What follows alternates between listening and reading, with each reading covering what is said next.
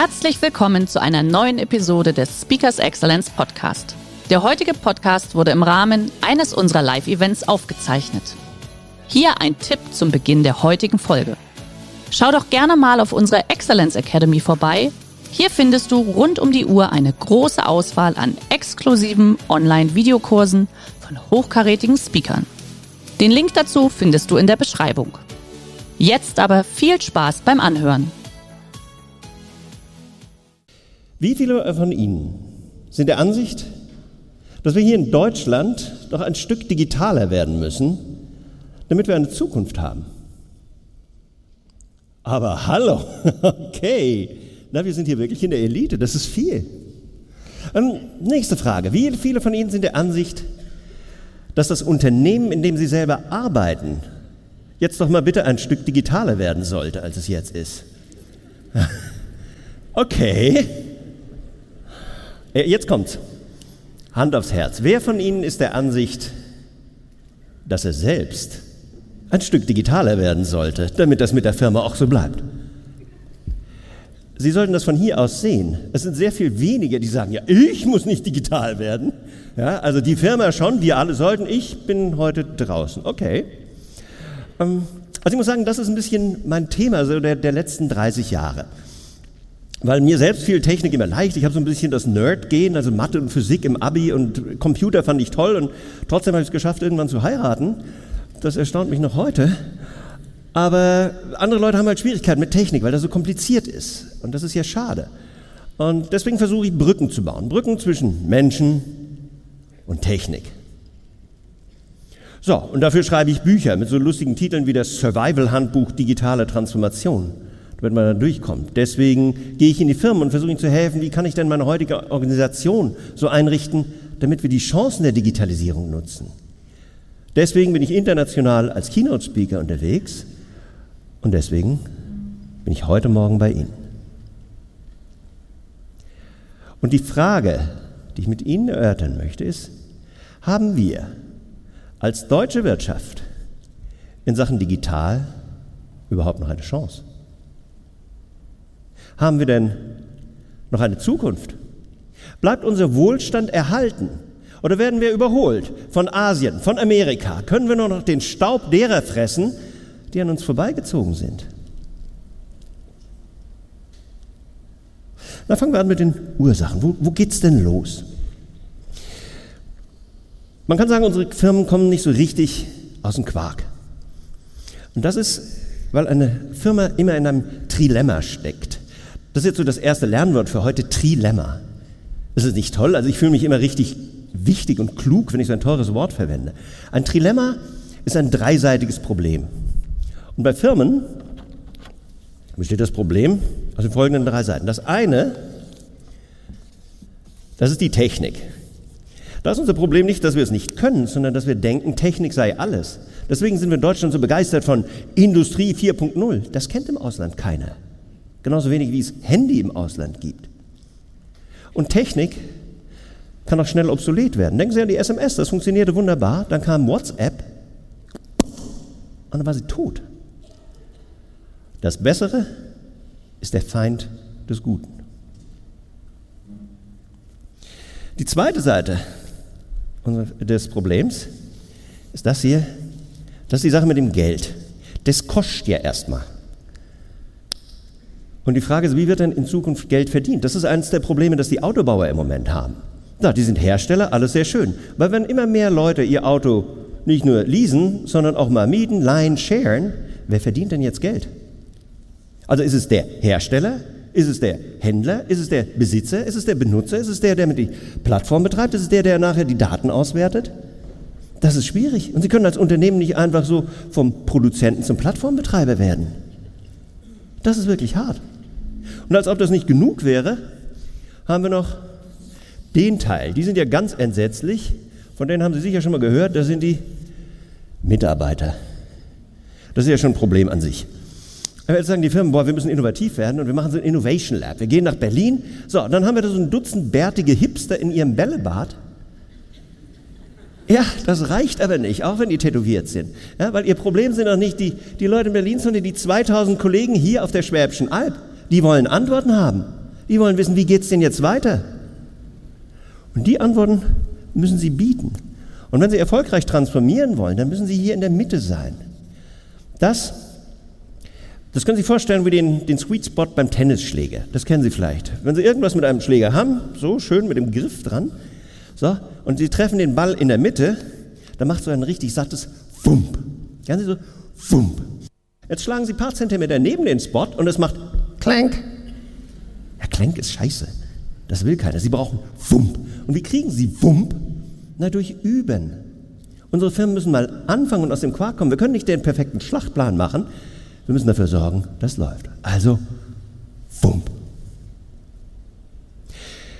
Jetzt haben die Mitarbeiter, also die ganz normalen Menschen, so wie Sie und ich, haben ihr eigenes Trilemma. Bei den Mitarbeitern ist das das Was, das Wie und das Warum. So, das Was fängt damit an, was ist denn jetzt überhaupt digitale Transformation? Weil so genau kann Ihnen das keiner sagen. Da fehlt es uns an Klarheit. Dann ist die Frage, wie? Wie mache ich das denn? Ja, also ich finde es jetzt toll, ich will jetzt drauf los digitalisieren. Wie geht das? Hier fehlt es uns an Wissen und an Können. Und dann, und das wird gerne vergessen, dann haben wir noch da oben das. Das ist die Frage nach dem Warum. Das ist also einerseits die Motivation, ja, warum soll ich mich bewegen, auch die Organisation, die Kultur im Unternehmen, lohnt sich das überhaupt? Und auch hier ist es, wenn Sie bewegen wollen, müssen Sie den Punkt treffen. Dann haben Sie Ihr persönlichen Fump. Andererseits ist es bei der ganzen Transformation nicht nur eine Frage des Könnens, sondern zuallererst des Wollens. Ja, will ich mich überhaupt bewegen? Und wenn ich jetzt in eine Firma reingehe, dann kann ich mir das Personal ein bisschen so verteilt vorstellen. Wir haben vorne die, die sagen, toll, ich bin dabei.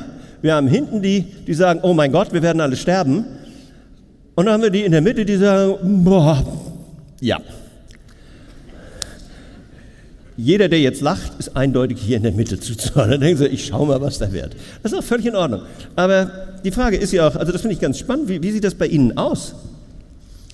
So, wie ist Ihre Haltung? Wie digital sind Sie? Wer von Ihnen würde jetzt sagen, also ich bin schon digitale Elite, ich bin vorne, ich bin dafür. Kurz die Hände hoch. Das sind nicht mehr so viele wie vorher. Ne? Wir müssten schon, aber ich mache nicht mit. Danke. Ähm, okay, also wenn ich im Unternehmen bin, dann sind das typischerweise so 15 Prozent. Wer von Ihnen möchte sich denn als digitaler Skeptiker outen? Sagen, ja, ich glaube da ja nicht so ganz dran. Doch, so ein paar. Eine Dame finde ich toll. Einen kleinen Applaus für die Dame hier, die zumindest sagt, ich glaube nicht dran. Dankeschön. So, in den Unternehmen, je nachdem, wie ehrlich wir sind, sind das die anderen 15 Prozent. Ja, und der Rest, der da in der Mitte sitzt, na, das sind die restlichen 60 Prozent. Die setzen sich hin und sagen, schauen wir mal. Jetzt höre ich so ein großes Murmeln. Bitte? Fehlen da zehn. Ja, gucken Sie doch mal rechts und links. Zehn Prozent sind die, die gar nicht zugehört haben. Weil die sind gerade in Facebook und versuchen bis nach ganz unten zu scrollen. Die haben keine Zeit für diesen ganzen Digitalquatsch. Right. Also wenn Sie sagen, das ist ein bisschen skeptisch, kann ich ja verstehen. Und ich, gebe es auch zu, es ist ja auch nicht ganz einfach. Wenn wir jetzt überlegen, was hat uns denn die Digitalisierung so richtig gebracht? Ja, bin ich auch gebremst. Ähm, wie ist das mit dem Handy? Wie oft nehmen Sie am Tag Ihr Handy in die Hand? Ja, so 10, 20, 30 Mal. Naja, also Untersuchungen sagen mindestens 80 Mal. Ja, andere sagen 150. Jetzt müssen Sie sich das vorstellen. 80 Mal am Tag ins Handy gucken. Das ist verdammt viel. Aber die Frage ist ja nicht das, sondern wie oft machen Sie am Tag etwas Sinnvolles am Handy? Dreimal? Fünfmal? Achtmal? Das ist verdammt wenig. Und das ist unser Problem hier. Und das müssen wir schauen, wie wir damit umgehen. Und in den Firmen ist es ja auch nicht besser. Ich hatte die Freude, in einer großen Krankenversicherung zu sein. Im März war das. So, wir machen Digitalisierung, finde ich toll. Was macht ihr? Wir scannen die Post. Das gibt es seit 25 Jahren. Ich dachte, boah, Digitalisierung, die geht so schnell, wir müssen uns beeilen, wir sind über. Äh, lass stecken. Right. Also, okay. Ähm, Dann haben sie mir erklärt, wie das geht. Ja, also die Post kommt rein und, und dann scannt ihr sie. Nein, dann wird die aufgemacht, gesammelt und dann wird sie mit dem Laster nach Karlsruhe gefahren. Und dann wird sie da gescannt und irgendwann kommt sie auf den Ding. Also ist das Fortschritt? Sagen, natürlich ist das Fortschritt. Weil früher haben wir für so eine Bearbeitung zwei Tage gebraucht.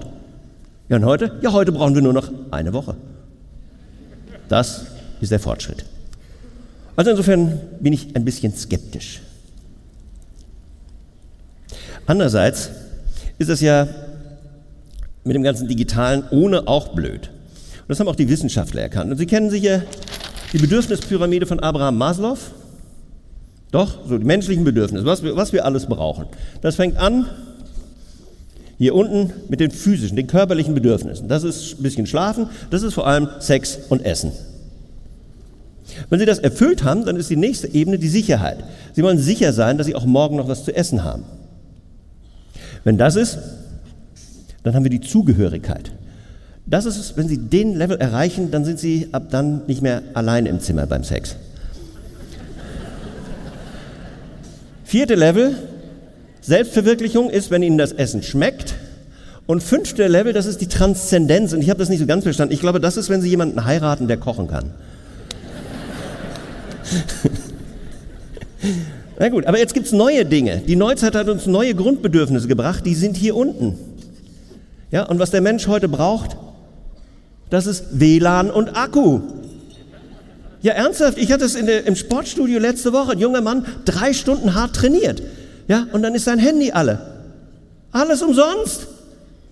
Ja, weil wir können doch nur loslegen, wenn wir ein Bild gemacht haben. Ja, selbst mit Sex und Essen. Ja, das ist vor ihnen. Ja, und das Erste, was sie machen, ist nicht zugreifen, ist dann so, erstmal ein Selfie. Und das ist natürlich entsetzlich anstrengend. Der heutige Vortrag hat dir gefallen? Dann schau dich doch gerne auf unserem Kanal um oder sei live bei einem Forum dabei. Weitere Informationen findest du in der Beschreibung. Bis zum nächsten Mal.